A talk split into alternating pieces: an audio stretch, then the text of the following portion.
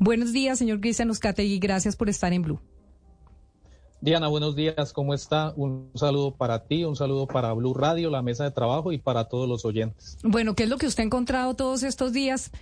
en Boyacá después del el paso de inscripciones por los municipios de ese departamento? Pues a ver, eh, Diana, pues como tú dices, eh, a final del mes pasado se cerraron las inscripciones a nivel nacional. Todos los ciudadanos teníamos el derecho de actualizar nuestra inscripción, de decir si cambiamos de lugar de residencia, si lo cambiamos por situación laboral o por cambio definitivamente de lugar de vivienda. Al cerrarse este proceso que se llevó a nivel nacional en Boyacá, resulta que se encontró una situación que es bien particular. Desafortunadamente se volvió costumbre en Boyacá. Eh, a veces tenemos nosotros la ideología que son otras regiones, las de Colombia, que tienen tradición de corrupción en tema electoral, como la costa atlántica, que tiene algunos escándalos más visibles, más mediáticos, pero Boyacá nosotros que vivimos acá en el territorio eh, tenemos unas situaciones muy complejas. Eh, por ejemplo, en mi municipio de Sotaquirá, el censo electoral se infló con estas nuevas inscripciones de una manera que es inusual para un municipio que tiene cerca de 6.000 cédulas inscritas. Para estas elecciones de octubre se inscribieron más de 700 cédulas nuevas entre las elecciones del año pasado presidenciales y de Congreso y estas elecciones. y si uno va a revisar, también en el Consejo Nacional Electoral se encuentra que el departamento, uno de los departamentos, y no el más, que tiene procesos ahora abiertos y entablados de revisión de transhumancia es el nuestro, es Boyacá. 700 cédulas más. ¿Qué hizo el Consejo Nacional Electoral? Esas cédulas ya, porque yo, yo tengo información de muchos departamentos y de muchos municipios donde el Consejo Nacional Electoral ya mandó las resoluciones, ya abrió las investigaciones y esas cédulas quedan casi que paralizadas y no pueden votar. En el caso de Sotaquira, ¿qué ha pasado con esas 700 cédulas? ¿Van a poder votar en las próximas elecciones o no?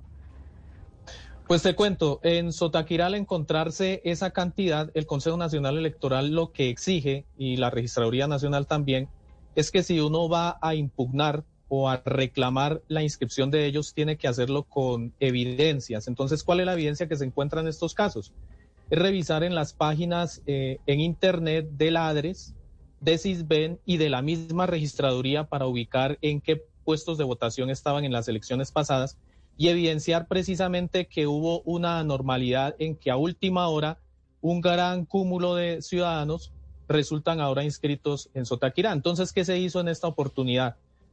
Dentro del término que establece la norma en este tema, se hizo esa revisión con varias personas allí en Sotaquirá, en las páginas de ADRES, de CISBEN, y se encontraron personas que en este momento están en el CISBEN de municipios como Facatativá, Soacha, Bogotá, Zipaquirá, Madrid, Tunja, Paipa, Duitama, Tibasosa, que están allí o bien en el ADRES o bien en el CISBEN y a último momento resultaron allí inscritas en el municipio de Sotaquirá.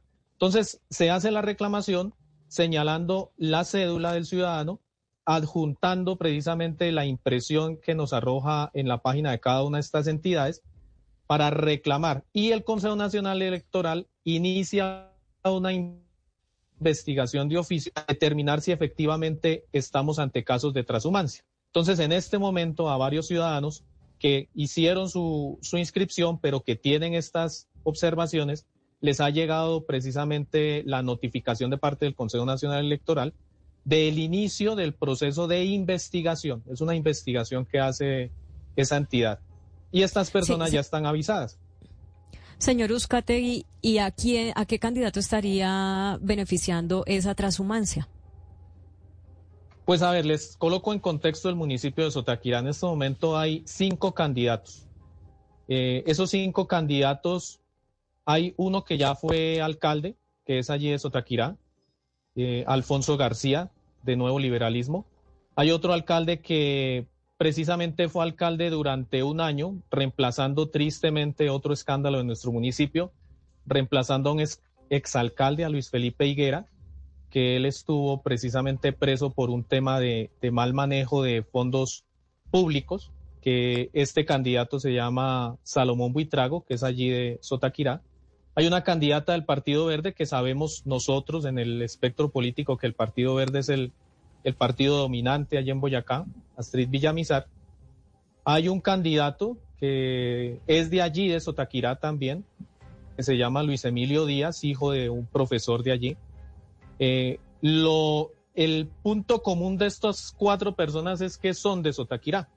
Y hay una quinta candidata eh, de nombre Elizabeth Bermúdez. Ella eh, no es de Sotaquirá, ella viene del municipio de Soatá, tiene propiedades en una vereda del municipio, la vereda de Carrizal Alto, pero ella vive, se residencia en Paipa y extrañamente pues la mayor cantidad de cédulas que se encontraron allí inscritas a último momento son de Paipa. Pues también hay que señalar que hay cédulas de Tunja, de Tunja allí hay bastantes personas, sobre todo muchachos jóvenes que trabajan con contratos, con OPS a través de la gobernación del Partido Verde. Entonces uno encuentra, uno de sus picas y encuentra que efectivamente es extraño que cuando se inscribe una candidata que es de otro municipio, aparecen cédulas inscritas precisamente de ese otro municipio. Y otra candidata que pertenece al partido de Boyacá, pues que tiene cédulas de personas de Tunja donde se concentra la contratación del Partido Verde.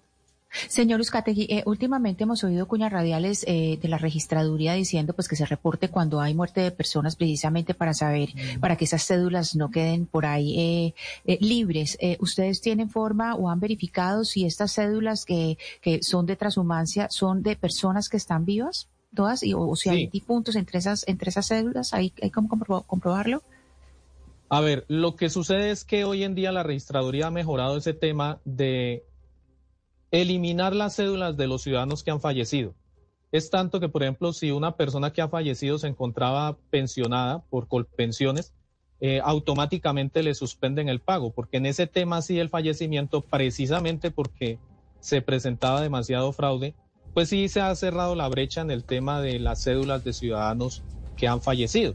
Pero efectivamente se comprueba que son de cédulas de personas que viven precisamente porque tienen activo su CISBEN, tienen activo su ADRES, es decir, su afiliación al sistema de seguridad social, y estuvieron votando el año pasado en las elecciones para Congreso y Presidencia. Eh, señor Uzcategui, cuando hablamos de transhumancia en un municipio tan pequeño como ese de Sotaquira, son 700 cédulas. Ustedes ya las investigaron, ya entregaron los documentos al Consejo Nacional Electoral, ya se está investigando. ¿Cómo funciona este tema? Cuando ya ustedes entregan todo esto, se supone que el Consejo Nacional Electoral, antes de las elecciones, va a dar una respuesta porque la gente dice, óigame, pero de todas maneras esto está en el Consejo Nacional Electoral, como le está pasando a este municipio, le estará pasando a cientos en el país. ¿Qué va a pasar? ¿Esta gente va a votar o no va a votar? ¿Una denuncia de estas se resuelve antes de elecciones? Sí se alcanza a resolver antes de elecciones. Ya hubo reclamaciones en, en el transcurso del proceso de inscripciones antes del cierre del 29 de agosto y efectivamente el Consejo Nacional Electoral eh, emitió una resolución, eh, resolución de, de, este año, la 6043 del 2 de agosto, en donde eliminó o dejó sin efectos la inscripción de 71 cédulas, en donde se evidenció con las mismas pruebas, ADRES, CISBEN, puestos de votación, que son 71 personas que están residenciadas en diferentes municipios de Cundinamarca, en Bogotá o de Boyacá, pero fuera de Sotaquirá. Y cuando esa resolución tiene ya el efecto. Señor Espategui. Pasan a quedar habilitadas para votar en el anterior puesto de votación. Sí, sí, señora. No, pues señor Uzcategui, le agradecemos su, su denuncia. Vamos a estar pendientes de qué decisiones eh, se toman sobre estos ciudadanos, ojalá antes de elecciones, si es que hay lugar a ello, porque si no, pues podrán votar y sus votos serán contabilizados a favor del candidato por quien voten, ¿o no? Una vez voten ya no hay mucho que hacer. ¿Me escucha, señor Uzcategui? Pues se confían que el Consejo Nacional Electoral de oficio Sí, sí, señora. Sí, adelante, adelante. Sí, escucho. Sí, pues precisamente el Consejo Nacional Electoral cuando emite la resolución inmediatamente deja sin efecto esas cédulas en ese puesto de votación. queda únicamente con efecto en el anterior puesto de votación de las anteriores elecciones. Entonces lo que confiamos es que la resolución salga antes de la jornada del 29 de octubre para que no tengamos precisamente ese daño, porque eso sería un daño muy grande, que 700 cédulas irregularmente inscritas lleguen a favorecer a uno u otro candidato eh, en detrimento de otros. Entonces esto sí es un golpe muy duro a la democracia, a la democracia de un municipio tan pequeño y de más de 53 municipios de Boyacá, que en este momento se sabe que el Consejo Nacional Electoral tiene investigación abierta, que son más del 33%, una tercera parte del departamento tiene el problema de transhumancia electoral. Entonces sí esperamos que el Consejo Nacional Electoral lo haga. Y pues precisamente un llamado como ciudadano a que, a que los ciudadanos no se presten a eso, porque no solamente es el tema de afectar unas elecciones, sino que se arriesgan también a sanciones, a sanciones de tipo penal y a, de tipo económico. Y pues no es, no es limpio en, en el juego de la democracia que uno sabiendo que no vive en un municipio, que simplemente porque algún cacique político o algún oportunista le invita a hacer un, un aporte, pues esté haciendo este, este tipo de actos de transhumancia. Entonces una invitación a que no lo, hagamos, no lo hagamos porque de verdad es duro. Le agradecemos mucho su denuncia y estaremos atentos.